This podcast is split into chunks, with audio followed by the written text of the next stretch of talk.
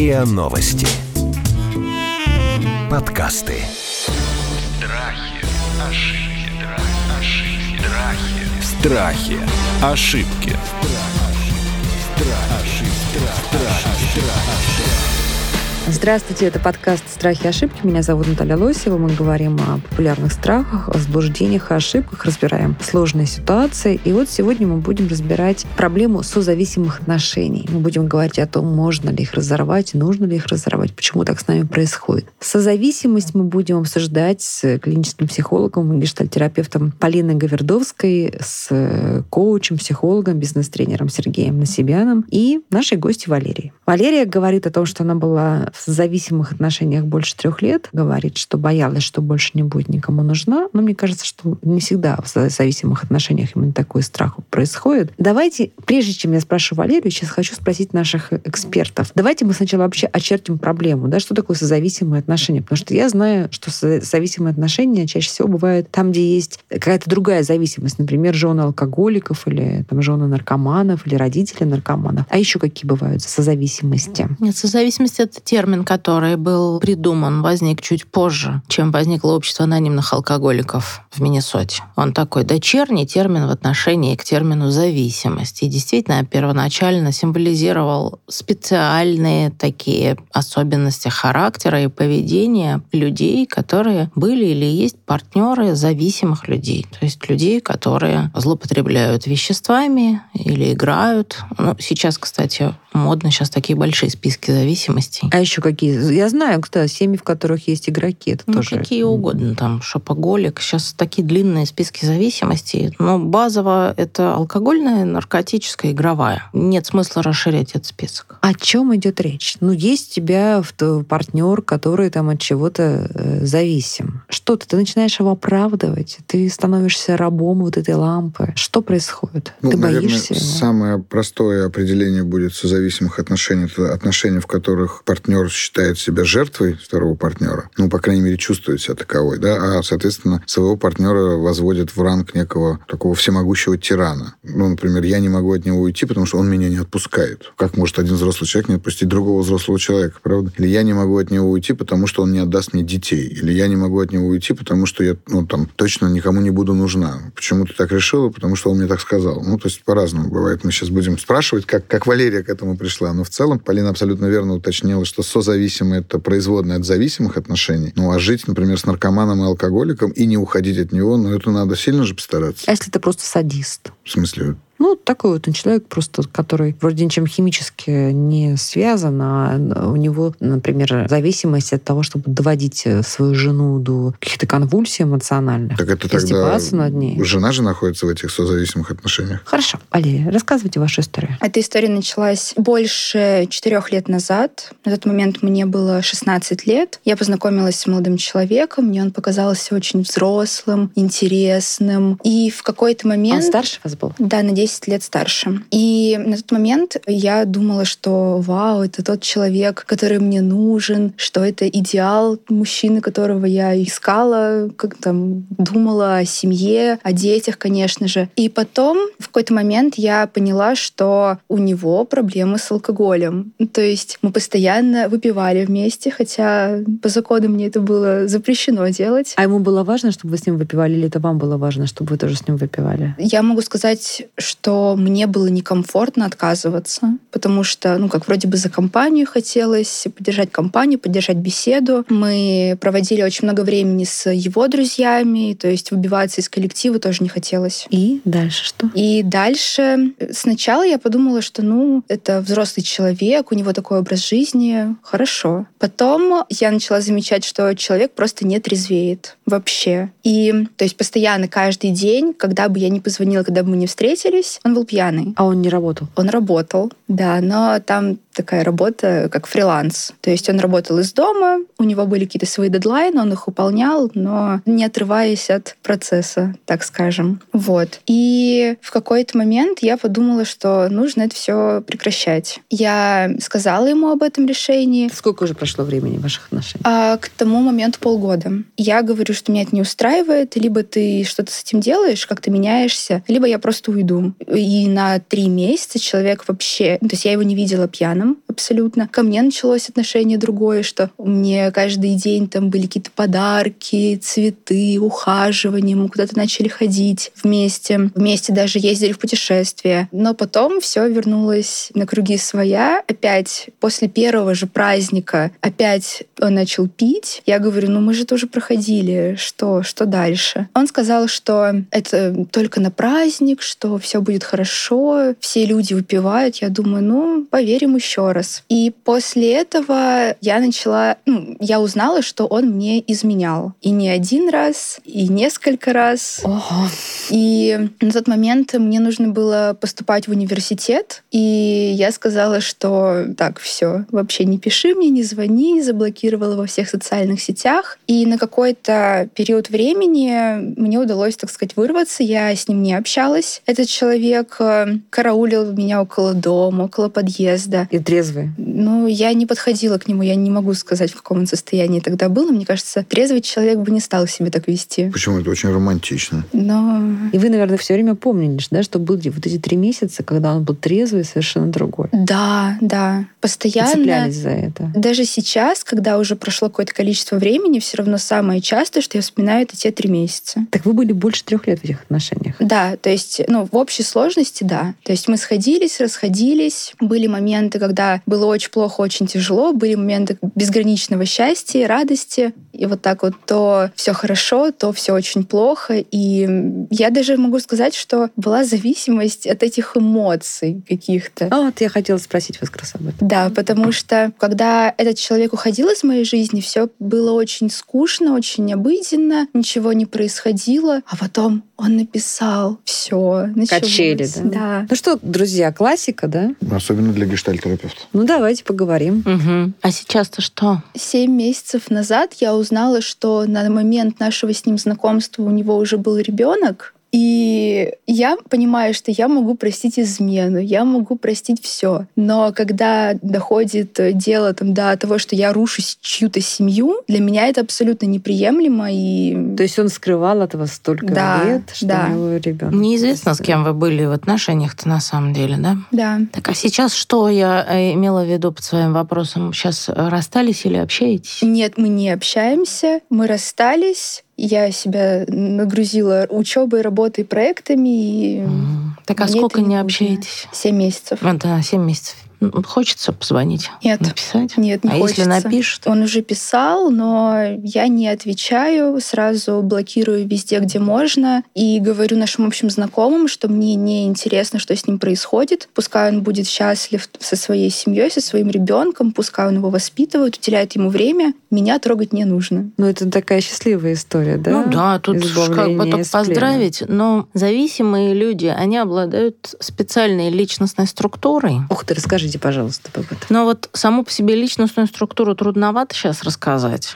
Но вот в поведении они действительно очень легко обманывают и не признают это за обман, потому что для них это по-другому как-то. А что, они сами верят в свои фантазии или что? Иногда верят, иногда у них есть какие-то ловкие очень объяснения, почему они обманули. Ваш, наверное, говорил, что ранить не хотел. Или что? Он говорит, что до сих пор не уверен, его это ребенок или нет. М, Ну, что угодно там может быть. Они очень легко, понимаете, в таком экзистенциальном смысле не убирают за собой. Мгм. Они легко врут, они легко берут чужое, они легко обманывают. У них очень плохо с границами, они поэтому это делают. Морально-этические к ним трудновато применимые э, категории, потому что они их по-своему понимают. То есть они могут не, не соблюдать правил каких-то таких морально-этических, потому что они считают, что они соблюдают эти правила. Поэтому, когда к ним приступаются и говорят, как же тебе не стыдно, что же ты меня так обидел, или как ты со мной мог так поступить, это немножко не работает, потому что они говорят, я хорошо с тобой поступил. Нет, а еще бывает же, что они валяются на коленях и рвут на себе все волосы, говорят, что последний раз. Это был... Они, еще очень манипулятивные, и когда от них уходят их партнеры, а, разумеется, они дорожат отношениями по-своему. А почему они дорожат отношения? Ну, девушка прекрасная, любит тебя, ей 16 лет, как же ею не дорожить? Она к тебе приходит, дарит тебе свою жизнь, дарит тебе свою любовь. Конечно, он ею дорожит. Когда Но она... при- он убежден, что она никуда не денется при этом? Ну, ну, он скорее живет живет одним днем, они очень импульсивные. Люди другого склада не могут столько пить и так разрушать свою жизнь, жизнь своих близких, если они не одним днем живут. Да? Они очень могут быть манипулятивные, шантажные, когда речь идет о том, что сейчас вот это закончится. Пришла девушка и говорит, послушай, я что-то совсем не рада тому, что происходит, давай или ты не пьешь, или мы не встречаемся. Они могут шантажировать, могут манипулировать. Суицидальный шантаж очень в ходу. Я без тебя умру. Все только ради тебя. А, кстати сказать, я бросил пить ради тебя. Посмотри, как я пострадал. Было такое? А ты Да. не ценишь, кстати. Да, было, что я ради тебя меняю свою жизнь, я пытаюсь что-то сделать, ты ничего не пытаешься, ты не пытаешься сохранить наши А, так вы отношения. виноваты, конечно. Да. М. И потом дело, там дошло до того, что я расскажу твоим родителям. Какая Ну, ты на самом деле, ты да. видишь? Любые вещи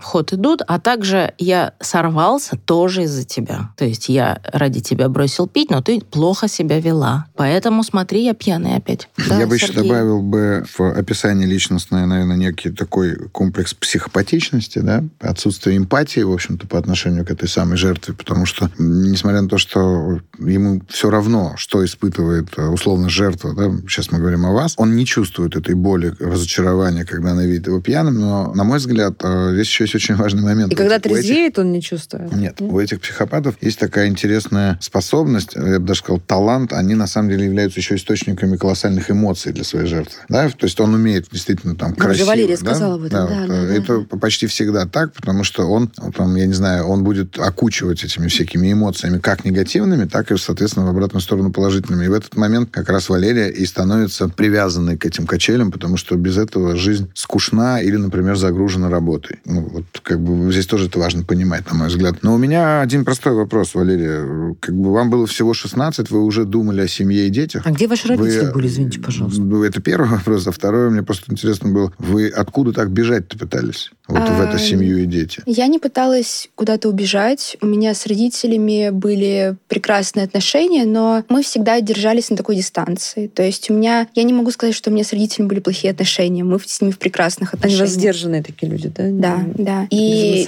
я могу сказать, что меня так воспитали. Для меня семья, дети, любовь — это самое важное, несмотря на то, что у меня есть какие-то амбиции в плане карьеры, в плане самореализации, все равно это все уходит на второй план, если появляется рядом э, молодой человек.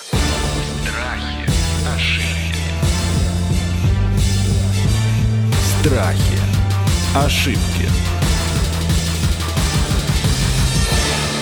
Можно я еще вот вам, дорогие эксперты, другую ситуацию приведу? Я не однажды сталкивалась с ситуацией, когда работаю с э, дружественным мне центром, который как раз занимается зависимыми людьми. Вот с такой ситуацией, что жены оправдывают своего наркозависимого мужа или алкоголика. Они прибегают как за скорой помощью. Муж пьет, да, ему начинают говорить, вот то-то, то-то, то-то, нужно такую-то реабилитацию, нужно что-то. И как только проходит вот острота момента, да, он уходит в завязку, что называется, жена его тут же оправдывает. Да? То есть такое ощущение, что не только он не видит зависимой своей проблемы, но жена созависимая как бы слепнет. Это что Абсолютно такое так происходит? Мгм. Это почему такое? Ну, на мой взгляд, меняется просто ролевая концепция, ролевая модель, потому что она как раз-таки в этот момент уже начинает ценить тот факт, что он не пьет из-за нее. Или, например, не употребляет Вот там эти два наркотики. месяца, например. Например, да. И более того, сколько я встречался с подобного рода женщинами именно, я говорю так, что через мои руки прошло очень много женщин а, в этом контексте. И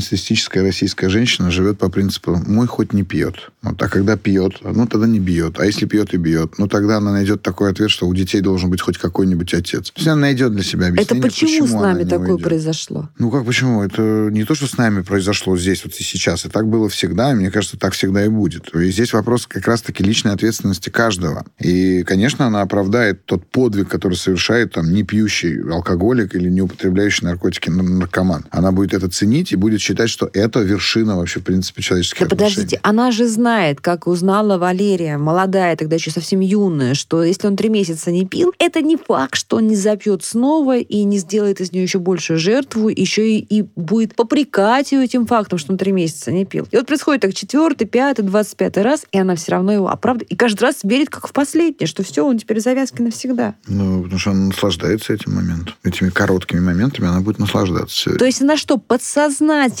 она ждет, что он сорвется ради вот этой новой минуты, так сказать, примирения и исправления? Так, что ли, Знаете, э, получается? вот здесь, э, я не знаю, Полина, Я Я потом добавлю. Поддержите меня Мгм. или опровергните мое предположение, что ровно так же, как исцеление алкоголика или наркомана начинается с признания, что я алкоголик и наркоман, гораздо сложнее женщине признаться в том, что она жена наркомана или алкоголик. Я не знаю почему, я не знаю, как это Полин, работает, но они почему? не признаются в этом. Ну, или так же сложно. Я согласна с Ну да, или Почему? так же сложно. Да. Ну, ну, Стыдно? Стыдно, что вляпалась, конечно, да? Конечно, признать это все. Ну, с личностной, если стороны опять зайти, раз уж я говорила про личностную структуру зависимых, я, кстати, думаю, что Валерия не, не настоящая все-таки созависимая. Ну, как три закончи- всё-таки- закончила эту историю. Мгм. Но примерно тогда же, когда стали разбираться в том, что такое зависимая личностная структура, стали разбираться с тем, что такое созависимая личностная структура. И выяснилось, что, оказывается, не только житие с а, алкоголиком или наркоманом как-то пагубно влияет на личность партнера, но и особенные люди находят в себе особенных людей.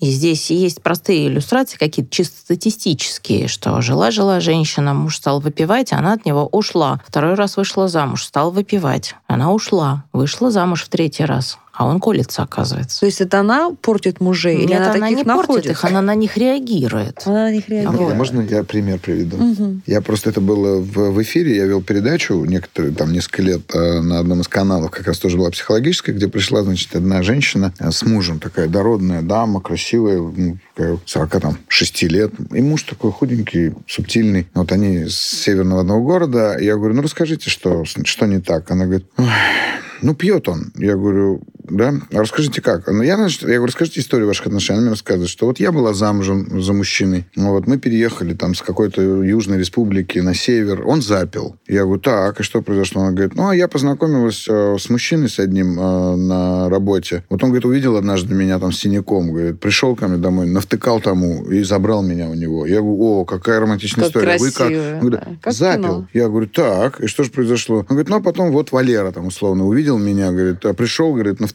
ему. Вот она рассказывает три истории подряд. Я говорю, ничего не смущает. Она, и, и- и реально, она как будто в жизни. Он говорит, это что же они из-за меня пьют?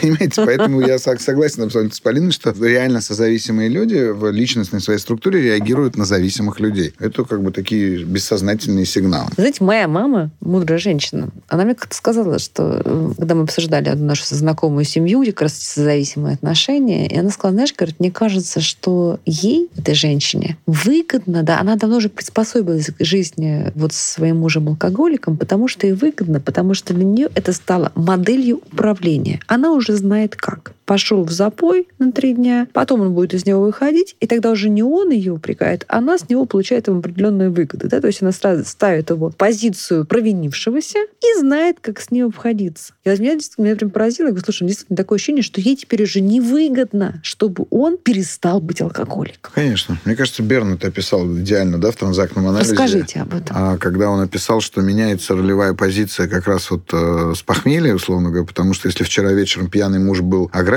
и тираном, а она была жертвой, то утром, когда ему будет плохо, или его будет ломать, или он будет там с похмелья, то она будет отыгрываться на нем. И, в общем-то, они вполне себе придут в определенное равновесие. И они друг другу нужны, да. Да. Они нужны, Нужно, друг другу. конечно. Это вот как раз симбиотические такие отношения. Даже не паразитические, а именно симбиотические. Про личность там еще есть важная вещь. Вот помните, да, упоминали сейчас минут пять назад про то, что она не верит, что ее муж алкоголик. Я Мгм. почему сказала, что Валерия нет, она трезва была в этой точке. Настоящая созависимая пара, там Ну, видно, да. муж чего-то делает, а, а жене страшно трудно это принять. Ну, принять, что он алкоголик, например, или наркоман, и еще, что это хроническое заболевание, которое, вероятно, смертью закончится Не хочет женщина этого не принимать, может, да? не хочет. И там такая структура, там такая склонность обслуживать и трудность переносить одиночество. Там, вероятно, есть какой-то семейный анамнез, где ребенку предлагалось какие-то очень расширенные функции выполнять по сравнению с тем, что дети Например? делать. Ухаживать за каким-нибудь лежачим родственником, например. Или был какой-нибудь сиблинг специальный. Опознали что-то Валерия Ну-ка. Валерия, расскажите, что там Какой-нибудь такого? специальный сиблинг, и этому, А, а нашему... Я сейчас быстро мысль закончу. А нашему герою говорили, ты не должен делать мне проблемы. У нас есть уже С кем проблемы? с кем проблемы иметь, да. Ну-ка расскажите-ка, Валерия, что, А, что все началось в начальной школе, когда моя классная руководительница настояла на том, чтобы наш класс участвовал в одной программе реабилитации инвалидов. Мы с ними проводили очень много времени, играли с ними. Потом Это были дети-инвалиды. Дети-инвалиды, да. Потом постепенно мы вырастали, мы занимались с пожилыми людьми, проводили уроки компьютерной грамотности и просто как уделяли им внимание. Потом э, мы начали помогать э, приюту для животных. И я могу сказать, что я сейчас даже... ну, То есть вы себя приносили в жертву практически профессионально? э, я, с- я это так не воспринимала. Мне казалось, что если у меня есть возможность помочь людям, то... Нет, на самом деле это очень классно, да, помогать Да. людям. Правда, я правда убеждена, что это очень здорово, это очень правильно. И вот в тот момент я хотела помочь молодому человеку избавиться от этого, потому что я видела, что если он рядом со мной какое-то время, то я могу ему помочь навсегда. Спасти. А если вдруг я спасу, то это моя миссия вообще, в Да. принципе. А давайте вот с этим разберемся. Ведь на самом я правда считаю, что это правильно. Я правда, это мое убеждение, да, что люди должны друг другу друг друга тащить. Да, знаете, друг друга тяготы носите, да, как это в Евангелии, да. Я правда считаю, что это правильно. Но я не хочу, чтобы это стало вот так. Я не хочу, чтобы нормальное, на мой взгляд, здоровое желание вот друг друга тяготы носить и помогать пре- превращалось в что жертва. Где произошла ошибка в случае с Валерией, где происходит ошибка? Я хочу вот что сказать, что сейчас перебираю в памяти всех своих знакомых женщин созависимых, это все хорошие люди. Всегда. Очень Что не так? порядочный. Где сбой? Где ошибка происходит? Ну, на мой взгляд, э, сбой происходит как раз-таки в процессе воспитания, когда для человека быть хорошей важнее, чем быть собой. Да? И ведь в зависимых отношениях мы всегда наблюдаем тот факт, что женщина, находясь в таких отношениях, там, или мужчина, неважно, да, вот партнер, который находится в зависимости от своего партнера, он не способен э, видеть мир своими глазами, он смотрит на мир его глазами. И поэтому он начинает там выпивать вместе с ним, потом он как-то отказывается выпивать, но все равно находится рядом с ним, чтобы контролировать, сколько выпьет тот человек. Он начинает жить через него. Друг друга тяготы носите. Жить через него. Да, друг друга тяготы носите, мне кажется, это хорошая э, фраза, правильное послание в Евангелии, но оно обращено к осознанному и, главное, э, ответственному за свою собственную жизнь человеку. Возьмите сначала свою жизнь в ответственность, а потом уже носите Маску тяготы на себя. других. да. Сначала Потом маску на себя. Ну, я согласна с Сергеем. Если смотреть, как себя человек переживает, э, про которого мы подозреваем, что он созависимый, у него будут трудности с распознаванием собственных потребностей. Например. Ну, например, он не понимает, до каких пор он собирается спасать своего дорогого. И здесь лежат и какие-то ключи ну, к корректировке этого состояния. Если мы говорим о помощи таким людям, да, то имеет смысл задавать человеку вопросы, до каких пор собираешься это делать. Вот вы тоже сказали, да, что правильно помогать, спасать хорошо, прекрасная миссия. До каких пор? Сколько у меня у самого, у самой есть ресурса продолжать этим И заниматься? за счет чего я это делаю? за счет, за, свое, за счет своего Времени, ресурса, энергии, да. сколько его, да, сколько я собираюсь это делать. Это очень хороший отрезвляющий вопрос. Точно так же, как и с изменами, потому что вот знакомый нашей героини, он все делал, да. И, кстати сказать, совсем не обязательно жить зависимым, чтобы демонстрировать созависимое поведение. Можно жить с мужчиной, у которого вторая семья. Вот я об этом случайно узнаю. Сколько времени я собираюсь продолжать с ним жить? Дедлайны, да, очень хорошая лакмусовая бумажка, по которой мы узнаем созависимое поведение. Сколько я собираюсь отдать своего времени, своей жизни этому человеку, своих усилий, денег, возможно. Как правильно выйти из них? Из созависимых отношений, ну, в первую очередь, надо, мне кажется, научиться грамотно очерчивать свои границы, оп- описывать свои отношения. Ну, то есть, условно говоря, если я нахожусь в этом, то от чего я завишу, да? Ну, как бы, что именно дает мне этот человек? Увидеть бессмысленность этого давания или даяния. Дети, общая квартира. По-разному бывает, да. Ну и понять, чем я готов рискнуть, в общем-то, если я решил выйти. Меня, на самом деле, смутило, что Валерия в 20 лет готова простить измены и обман, и пьянство, и все остальное. И более того, даже как- то, как вы сказали это, вы уже себе это, так сказать, на грудь повесили, как медаль, да? Вот и, будь я мужчиной, не женатым и чуть помоложе, то как бы это же первый сигнал, э, по которому я бы с вами начал строить отношения. Потому что с вами будет очень легко, очень удобно, и вы все способны простить, понять. Зачем вы это говорите? А? Я не хотел вас так смутить. Нет, я просто понимаю, что на тот момент мне правда казалось это нормальным. Вот это, вот, это вот сейчас вы просто вы говорите, и я понимаю, что нет, нет, все, хватит. Но на тот момент я этого не осознавала. Может быть, из-за возраста, может быть, из-за того, что это была первая любовь, и все было настолько ярко, и как-то по-особенному, новый опыт какой-то. Да, и так красиво могло сложиться. Ведь, правда, Да. первая любовь, и сразу такой мужчина, который так ухаживает, и уже вот такой состоявшийся. И вот мы сейчас детей нарожаем и умрем в один день, да? Ну, как бы вы Скажите. держались за этот образ. В следующий раз, когда нас встретит такого же прекрасного мужчину, который покажется совершенно другим, но он будет таким же. Ты чего же так обреченно? У нее прививка сработает, вот эта вот инъекция сработает. Что ей нужно знать, нашей Валерии, чтобы не вляпаться в следующий раз? Не могу сказать, сработает или нет, но вот важная вещь, на которую стоит обращать внимание, да, вот Сергей тоже на нее указал, такая легкость пожертвовать своей чувствительностью. Мне что-то не нравится, но я прощу. И непонятно, где предел.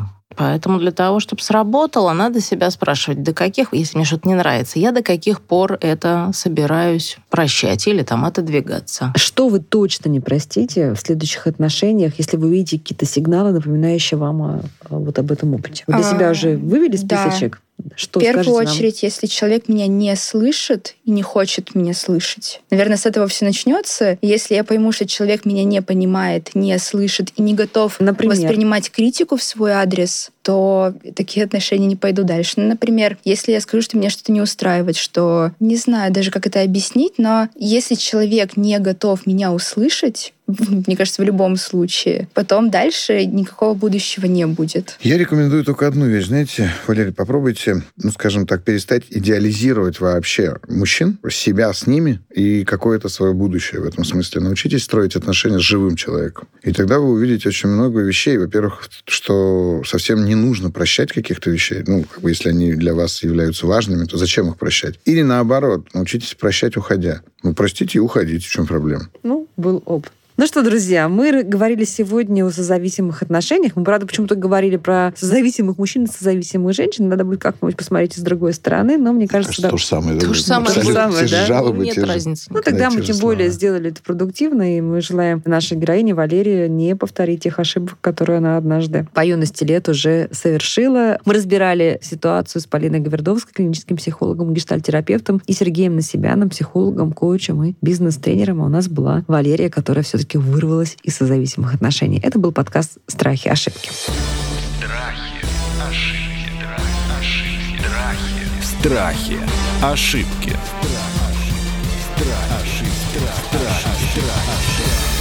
Слушайте эпизоды подкаста на сайте ria.ru в приложениях Apple Podcasts, CastBox или SoundStream. Комментируйте и делитесь с друзьями.